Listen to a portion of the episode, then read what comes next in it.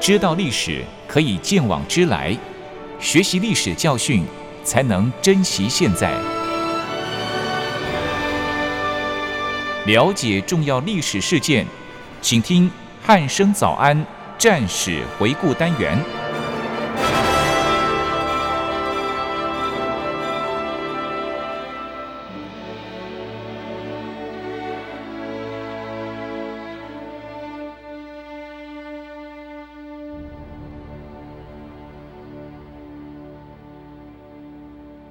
各位听众朋友，您好，欢迎收听今天的战史回顾单元，我是易明。今天一样邀请到国防大学的邹从龙老师来到节目当中，老师你好。哎，一鸣及各位听众朋友们，大家 早安。嗯，是老师，因为上一次我们就是讲的有点太开心 了，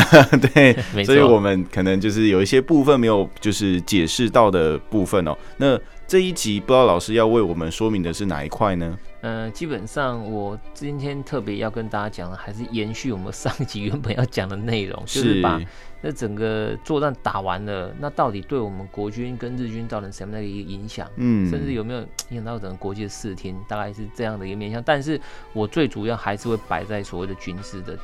的说明嗯上面，跟大家去做个说明，说，诶、他日军他打完了整个大大陆交通线的这是个整个企图之后，嗯，那这等等于说一号作战完成了嘛，对，企图也达到了。嗯那打完之后呢，对于这整个国军是一个日对日军来讲，它有什么样的帮助？嗯，那对国军来讲有什么样的影响？是今天的讲的内容会比较着重在这一个部分。嗯，对是，对。那其实上一次我们其实是讲到这个最后一场。呃，桂柳会战，对就是打得非常，某一个角度来看是精彩，对日军来讲应该蛮精彩的啦。对，因为就他们打比较可能轻松比较轻松一点点， 对跟比较前面的那个衡阳保卫战比起来，对，因为对衡衡阳就是我们如果回到前几集的话，衡阳保卫嗯战可以说是十分的可圈可点，对，然而后且非常的对日军来讲，惨烈。 没错，对日军来讲应该很艰难啊。对那就 是对很对艰难。然后相对于这个呃，就是桂柳会战， 桂柳会战来讲，可能就相对起来，日军感觉上就是比较的呃轻松啦，没有那么费力的就打下了这场胜利。对，对那他同时在完成这场桂柳会战之后，他也打通了这个大陆所谓的大陆交通线，嗯也等于是说他这个一号作战的目的算是达到没了。错没错对，，达到那了达到之后，那对于就像老师刚刚讲的，就是我们这个两边呢，双方有什么样的影响呢？那今天呢，我们来检视一下整个这日军发起这这场一号作战哦。是，那这整个一号作战给国军真的是打完了、我们从结果论来看哦，真的给国军打击很大，而且嗯，它占领了非常广大范围的一个地区啊，对占领了非常广大的地区，这整个从华中、华南都被他打下来了。是，哦，那所以，嗯、他原本发动一号作战是为了制压地区内的那个机场嘛，嗯当然要轰炸对对日本本土，怕他对日本本对土，的就是发怕动轰这炸个美军对日本本土做轰炸。，对利用中国的这个机场来对是，他们来轰炸，所以基本上他们算是达到这个企图了。嗯，但是随着太平洋地区战况的推移呢，他没有发挥他原本期待的一些一些作用，嗯那甚至失去它的意义。是那，为什么这样讲？我们我们后面来跟大家各位听众朋友们说明一下哦。嗯我们还是要强调一点，各位听众朋友们不要忘记，这个时候中国战场上所打的这一场地面作战持是，续在打，相对的太平洋战争也也在在打。进行，对，没错，所以嗯基本上这个时候看过去，就是美军在打一些太平洋诸多岛屿战的时候。嗯嗯嗯好、那随着一号作战打完，那诸多岛屿战争也打完，是但是为什么我刚刚讲到，他好像没有发挥到这整个一号作战打通大陆交通线原本预期的这个效果嗯的这个的这个用意哈、我们从军事观点来看，一号作战的执行是日军在有充分把握状况之下执行的。嗯，你看，我们我我们可以回顾一下嘛，从兵棋推演对五号兵棋，嗯对对不对？的结果发现，日本它大本营它发起要作，但是它所需要的兵力跟装备，它它是没有办法达到所谓的完备。嗯，但对，是这他个还是从我发们现一开始的时候就已经有提到的对这个问题，没错，那关东军那基本上他们没有办法达到完备，但是他们我们可以看到关东军啊，就是嗯整个他面对他是整个设置在整个中国东北的这个关东军，他基本上他是准备要长期对苏联备战的。嗯但是中国派遣军从大东亚战争爆发之后，对日本在太平洋西南方的作战重点就只剩下提供陆上作战兵力了。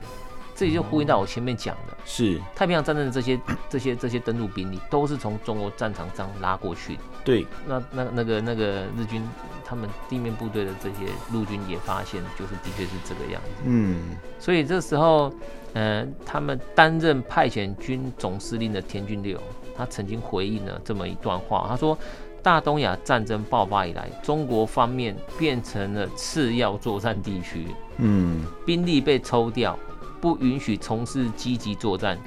心想应该从事某些足以扭转战局的大作战，哦所以，以你看哦，他从这段话里面我可以看得出来，嗯，田军六的想法是什么？他就觉得说，我我好像这整个战场上我没事了，我只能够拿来拿来拿来调派兵力而已。嗯，就是对我只能接受别人，就是跟我申请说，哎、你对这个这一步要借我用一下对，对哎、对这这一步要再借我用一下，而啊这样且子我，们可以看到，整个太平洋战争基本上是日本海军为主力所发起的战争。嗯，那他是日本陆军，对，就没所以他的事啊，他会觉得说他好像被晾在那边了，他只是剩下提供兵力的这个作用而已了。对，所以，而且你看我刚刚讲，他他他讲说不允许从事积极作战哦，对，他是不被允等于许是上面直接下令说对你他不们可以的去，大本营，就跟他讲说你在中国战场上你不要有太多积极的作作战嗯的作为，就是因为你如果积极作战，就会损耗这个兵力。对， 也会损耗战力，对，所以你不准是他，所以他才会他才会你看到吗他应该要从事某些足以扭转战局的大作战，所以也是嗯因为在这样的一个情况之下，他执意要发他们日军的陆军会发起所谓的一号作战。嗯，可见中国派遣军在被通知实施一号作战的时候，对于将在中国战场上发起这个这个大大型的会战来讲，他是多么的期待。嗯，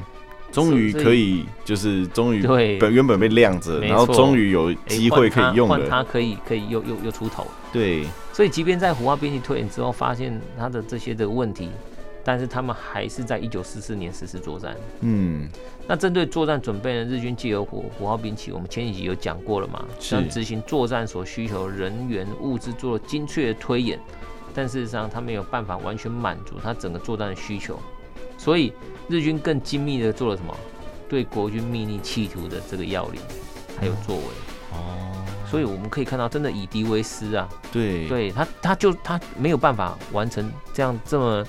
满足他所需要这样作案准备，但是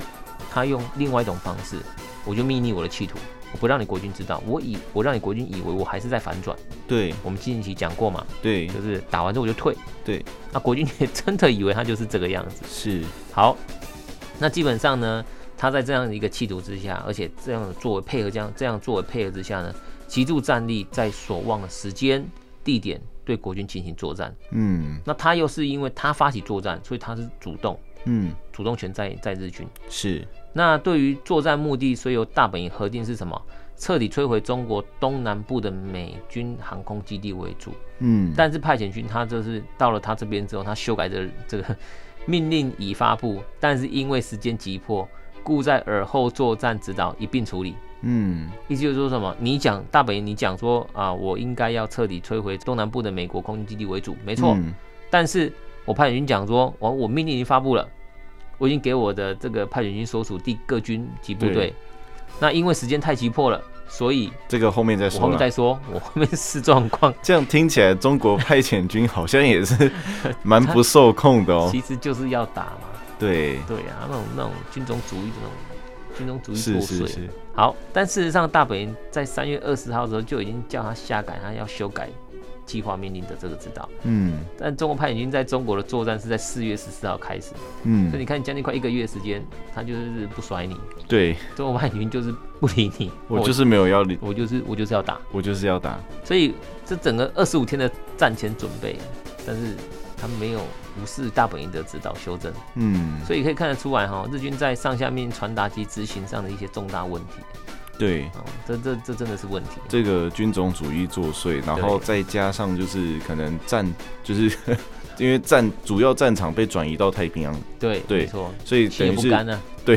于是心有 不甘。将领自己的心里也不好受没了。啊错，就是还是回归到讲，还是那种军种主义的那种作祟。嗯对，相较于日军积极备战做的这些作为哈，哦国军的准备其实相较之下，嗯显得消极了。是，而且在日军刻意隐匿他的企图的情况之下，战前勤收没有国军做占领好之后，，对，没有做好，没有没有没有获得日军真正到底他的作战企图是什么。嗯，加上这这上，因为历经历了七年的对日作战哦，除了人员物资缺乏之外，战力其实也相对低落。哦是而且我刚刚也讲到了，一些主战的一些兵力都投入地面作战。嗯，就是配合这个联盟作战的部对，分没，错。所以作战全程在统帅部指挥官蒋中正先生日记可以看到了哦，他、嗯他有他有提到一些问题，例如说他提到了前方军队散漫，恐不能与敌打击，嗯，将领怯懦无能，一致于此。平时漫不经意，战时临战的时候呢，手足无措。嗯，还有对军事将领之无能而败事，呼声悲惨之象，这些记录都在讲的日记里面写出来，嗯，这个讲的还蛮直严重，白的，对啊，就真的 很直白。对，就是那我们前方可以部队散漫，然后对将领没那个用台语叫“博大哎，就是而且漫不经”，心，，对哎，散漫对哦，那临战的时候手足无措，是，这真的是他他他自己就最后一句要讲到，对于军事将领的无能而败事，他他产生那种那种悲惨的自的那种意象出来。嗯对，看到是这个样子，所以也显示国军将领因为你知道同一问题，导致于战况失利的状况。而且在河南会战期间呢，胡宗南所部在灵宝擅自撤退，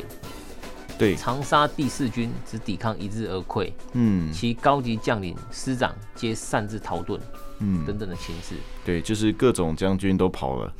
这真的是这就是指挥你知道同一问题啊。是，所以我们可以发现，作战没有贯彻统帅部的指导。嗯甚至擅自行动，导致于诸多战场在战术行动上的挫败。嗯，那因为战术失败，没办法支持战略，嗯所以战略当然目标跟企图也不会达到。对所以这真的就是整个一号作战，国军在这方面真的是有问题的。我们对真的要面对自己这些问题。是，那在中国战场上呢，美国航空部队它掌握了空优，嗯。但是误及国军的事件也不少啦。前面我们也看到了，对，前面我们有提过这个对啊猪队友的部你分看，实施湖南会战的呃空投啊、误炸啊，嗯，对不对？？然后美国空军投送衡阳之弹药，乃误投于衡阳西北六十里之新桥附近。对，就是物资还投错，对，然后都已经都已经被困在那边，你还丢到六十里外，谁去拿？对，对不对？其轰炸目标亦往往以我军阵地与重要城镇任意乱投，嗯使我军民遭受无谓之死伤。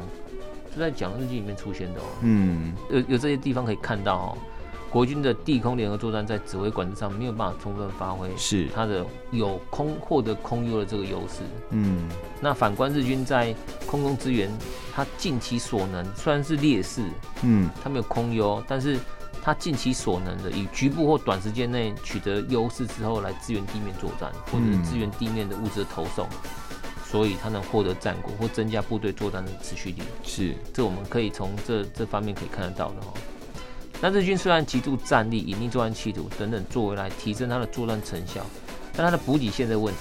我嗯，们上一集有提到了。对，这应该这个说我们一直都有提到，对 他这个补给线的问题一直没有办法获得没错有效的解决。对，他就是没办法掌握空优，所以这个补给线的安全呢也非常的有问题。嗯，那随着部队作战进展顺利，是它的补给线是越来越长，对，因为顺利嘛，对啊打越远，所以补给线更长。那原本就有问题了，导致于这些问题更大。对，因为你拉更长了，其实没错会更脆弱。嗯，那所以呢，他就他就只能用什么地面部队嗯来占领当地占领这个占领区内的的留置这些兵力来确保补给线安全，对，就会形成我刚刚讲的，你看原本第十一军打，就第二十三军拉过来了，嗯，对，对，就是那造成就是其他的这个 军军力又更加的分散。就其实原本军力已经不够了，嗯然后我又更加的分散。而且而且重点是什么？为了维护这个补给线的安全，对这，是重点。嗯我认为说这是重点。那这个问题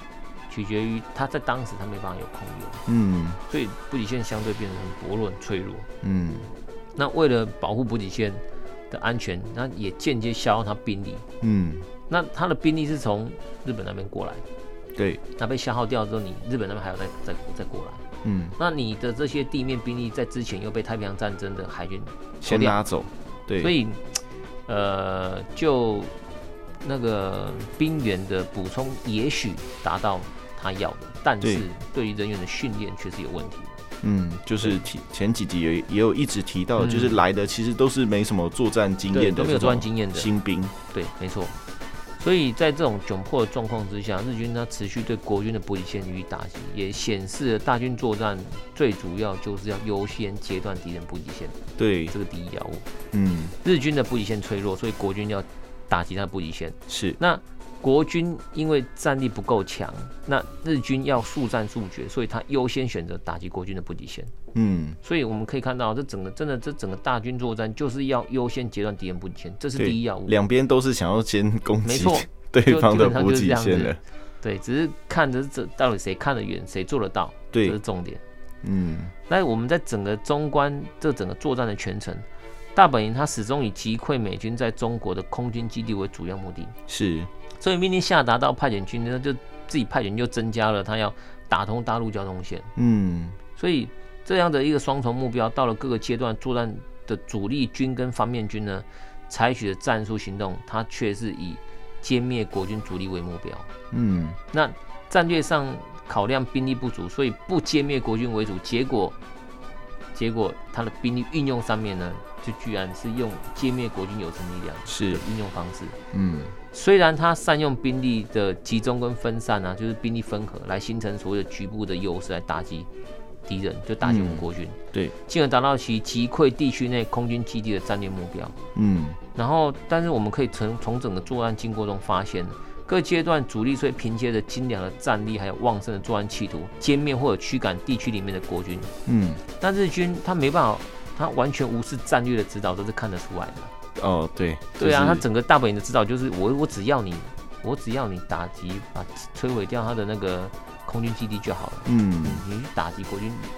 有生力量干嘛干嘛？真的就是这这是可以看得出来的。是那那虽然说他就是用其他东西去弥补。嗯，也歼灭了国际有争力量，也打击了那个，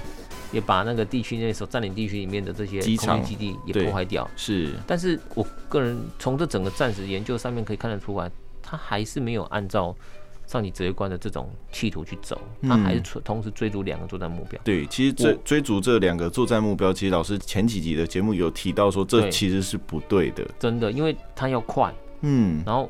又战力又不足，对，就用兵的角度来讲，这是不对的。嗯虽然说我们用战史上面的结果论来讲，他他他达到最后他的还是关系达图到了。但是我个人觉得这是有侥幸的意味存在在里面。嗯，这所以可能是刚好就是遇到的敌人。呃对不能说太弱，但是 可能刚好有就真的也也有没办发法生一些错误。没错，嗯对所以做战争嘛，就看谁嗯发生的错误多，谁、对就谁就失败了。是，那我我那但是我们从作战结果上面可以看得到，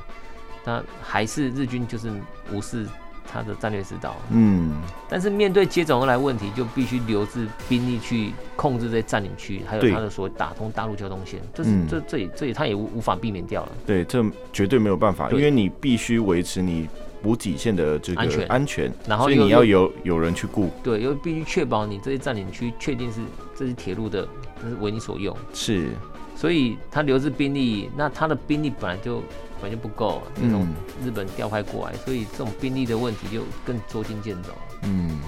到了一九四四年十二月呢，第六方面军对桂柳地区作战结束，摧毁了这个整个地区内的空军基地，而且追击国军到贵州省啊、南宁等地区，嗯，也打通了他们的所谓的大陆交通线，是，通往法属东南半岛的陆上联络线的确被打通了。嗯，完成了他们打通大陆的作战。但是随着一号作战的结束呢，日军在中国战场的大规模作战，一直到隔年投降为止，他都没有办法再发起任何一波新的攻击。没错，所以等于是，嗯，这一次的这个一号作战就等于是消耗掉日军所也有差不的，多了啦。那他还要干嘛？也是啦，对啊，对他还要干嘛？他他也就做的就是这样子而已，他最后做的就是这样子而已。等于对他们来讲是对这个中国派遣军来讲，可能对算是最后一战喽对。，没错，大概也就就这样。所以在这些分析里面，我们可以说，日军在一九四三年开始构思要打通大陆交通线。那虽然说这个决定说不一定是正确的，嗯但是作战准备不如预期的周延，但是最终作战部队还能够达到他的战术目标。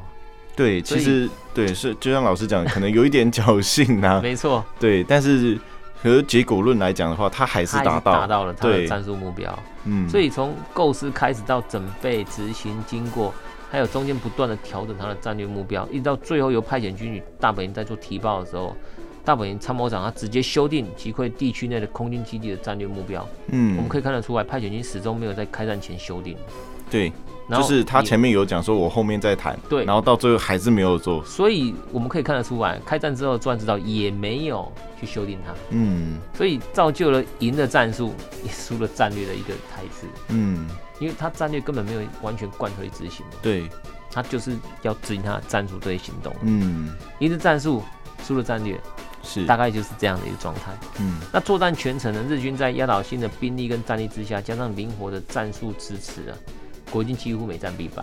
对这看得出来吗？。对，就是我们这样一路讲下来，讲了呃这一集是算第十六集哦 对，其实没我错好像很少看到国军有就是有胜利的，就是衡阳保卫战就算是打得比较可圈可点的，对，但还是输了。对，然后最后衡阳城还是被打下了。嗯，但是河南会战当中的长沙依然沿用前三次长沙会战的防御方式，是，国军啊，讲国军哦、嗯嗯嗯，所以以，其实到湖南会战当中，他没有办法及时调度驰援的来驰援衡阳保卫战。对，这所以这整个综述这样来看，数次作案当中，战区的指挥官大多成了蒋中正先生所做他所责难的对象，怯懦无能之辈啊。嗯，那几乎是由军级以下的部队，我发挥了他那种军人魂，那种杀身成仁的军人魂是，，始终秉持最高统帅部的指的指导，持久战略，那形成了输了战术，国军反而是输了战术，每战必败嘛。对，但是我们赢了战略，嗯对 我们也就是要打持久嘛，对，衡阳保卫战的确持久啦，是，整个打下来打了半年多也持久啦，对，所以我们日军算是赢了战术，输了战略。因为他完全没有遵照他的战略指导来走，对，但是国军是输了战术， 因为每一战必败，对，然后每战赢到最后了都战输略，，但是我赢了战略，因为我持久打。对，这样子讲起来，到底 到底最后就是整个一号作战这样打打下来，到底双方到底得到了什么？呃这其实我有点好像有点看不清楚了。其其实我我们我们个别分开来看的话，就会比较明了一点、啊。嗯，国军，即便每一场都输，但是我们达到我们持久作战的效果，嗯，这是我们战略指导。是，但是每一场的战术都打输，嗯，因为为什么说战术输？就即便衡阳保卫战，衡阳城还是陷落了，对，所以你不能说他赢嘛。嗯，但是我达到我战略目标啦，对，那所以这样到底算赢还是输？ 好像也没有一个非常清楚的分野啦。就就我啊，这待会我们来谈谈看，到底战争什么叫赢，什么叫输？待会我们来谈谈看，我们先把是一号作战把它讲完。好，所以综上所述呢，一号作战从战略态势来分析，日军它占领的平汉铁路南段啊、湘桂铁路全长大概有一千四百多公里，嗯，但这狭长地区内补给线跟作案这边几乎成了平行，对，所以形成广大的战略臆测，给嗯国军、给国就军有、是可以，我们可以做没攻错，击，我就打你这个补给线。对，但日军为也为了要掩护他这个战略预测安全呢，他耗费大量的兵力，嗯，形成了处处防守、处处薄弱的演的不利态势。是，那作战的后期呢，空军美国空军的 B 二九轰炸机推出来了，对，形成对日军作战的一个空优，但是也没有有效发挥它占领铁，所以日军也没办法有效发挥它占领铁路的这个这个运优势作，是对，因为太长了，嗯，你这铁路要运作，代表它它要能够用嘛，对啊，火车要能上面跑嘛，嗯，把你在东南亚的物资运送回回去日本去，这样才有作用啊。嗯，但是你你没有空优，你这铁路你怎么去用？对，所以这一切就算打通大陆交通线，嗯，但你你还是没办法用，对，你这整个打通的效果，你还是不如付诸预东期流，你还是不能用，对所以你说他赢吗？这真的就是一个问号。对，真的要画上一个大大的问号。对你反而在这这当中折损了这么多的兵战力，对，就是你忙了半年多，对你到底得到了什么？到底得到什么？ 你你打通加入大陆交通线，但是你根本用不到，你也对，没办法去用它。是，国军虽然输了每一场都被你打退，被被都被你打打退了，对，但是我我争取到了时间了，对，我拖垮你，而且我把你从北面的地方拖到更南面这边来了。嗯，所以你你整个部队是整个陷入整个中国战场上，是，又为整个盟联盟作战争取到了时间呢，嗯让你根本跟日本跟德国根本无法会师。嗯，所以这整个结果来看，好像感觉好像中国军对队我们我们我们我们即便惨，我们虽然输，但是我们算小胜，对，就我是们累以积这些这这些败国，但是我们居然是赢的。算是负负得算是正负嘛负，得正，有这个概念在。对，那又回到我刚刚讲的说，到底怎么样作战，怎么样是输，怎样算赢？嗯，我我个觉人得这，很值得玩味，但是我个人认为，其实战争都没有赢家，对战争不会有赢家，战争赢家到底是谁？打赢的这一方，你也是付出相当大的代价，对你也是折损了你的兵力，没然后错物资跟国这些力，国力都都依注在这上面。是，打打赢打输的那更不用讲了，那嗯，都国破人亡啊。对啊，所以战争，我个人的观察，战这几场战时，这些中外战这边看下来，战争没有赢家，战争每一个人都是输家，不管你赢打有没有达到你的作战目标跟企图，嗯，没有所谓的输跟赢，是，因为就整个战国来看，这对整个国家来看都是一场悲悲剧，都是一场灾难。嗯，对于我个人在研究战史的时候，我发现到其实不管是在这个时候中日战争里面，不管是日军，不管是国军，不管是中国，不管是日本，基本上我们都没有赢。嗯，那我们也没有输，日是，本呢更不用讲，他也没有输，但是他他根也本没也有没有赢赢，就对整个战场上可能看起来大概就是这样子。所以嗯我我个人认为说，这种战争基本上它就是一个侵略行为，嗯，那一个被侵略者，对，那一个侵略者，在这种情况之下不会有输赢的，嗯，因为对整个国家来讲都是灾难。这是是我个人对于这个暂时研究的观察。那也利用刚好利用这个时间跟各位听众朋友们说明一下，这整个一号作战的经过跟结果的影响大概是这个样子。嗯，对其实经过老师这一集，呃，非常非常详尽的这 个，又帮我们从头复习了一遍，就是对整个嗯过程哦、对对，那其实我们可以发现说，就是呃，对，日军赢了战术，战术，但是对输输了了战战略，略，对，因为 然后头头都没有符合他的战略企图，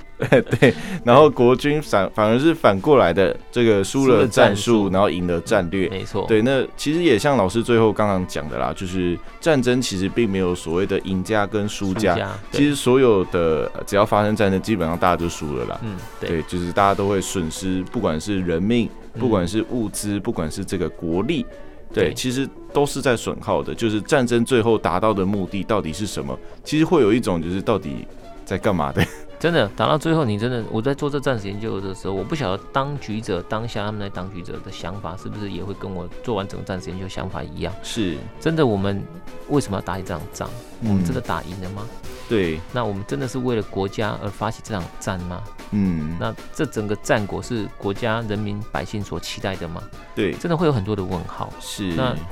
那战时研究这边也特别的要跟各位听众朋友们呼吁，就是战时研究基本上我刚刚做的这战时研究是个人的一些观点，嗯，对战时上面的。嗯，研究以个人的一些浅薄的军事理论是，来去做做这分个析战史研究的一个一个分析。那基本上每个人切入角度不一样，获得的观点不会一样。嗯，那我的想法跟观点，不见得就是其他人的想法跟观点。啊，但是我对，我提供我的想法跟观点给你各位听众朋友们去思考看看这样的一个问题。那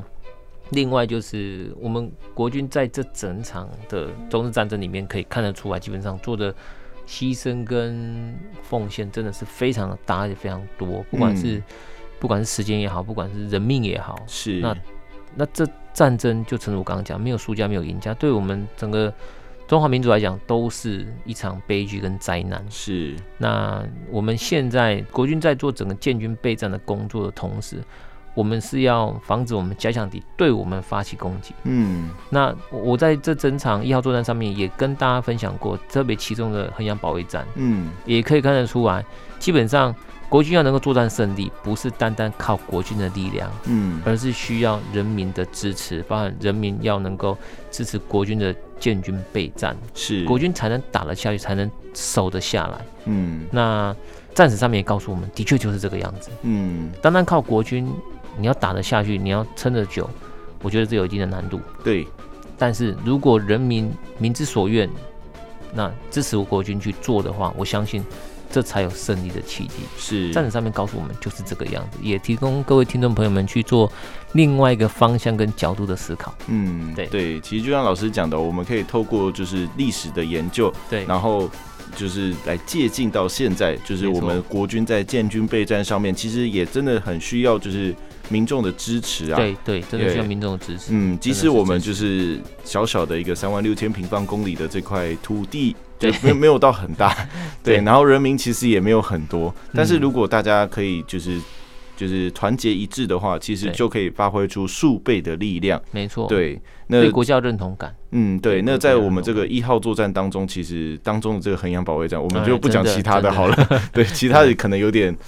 衡阳保卫战真的是非常的经典，呃对真，的非常的经典。我们就提对衡阳就好了，就是对它就是一个可以给我们参考的一个例没子。错，嗯没错，好就是，这那样子。今天由于时间的关系，我们在历史的十六集的这个一号作战的终于今天讲完了，对，我们终于在今天要画上一个句号了。那是也真的非常谢谢从容老师到节目当中，就是花了这么多的时间来跟我们分享这是场，的，嗯就是日军最后发起的一场大规模的地面作战。没错，没错。好，那战史回顾单元，我们下次再见喽，拜拜。谢谢。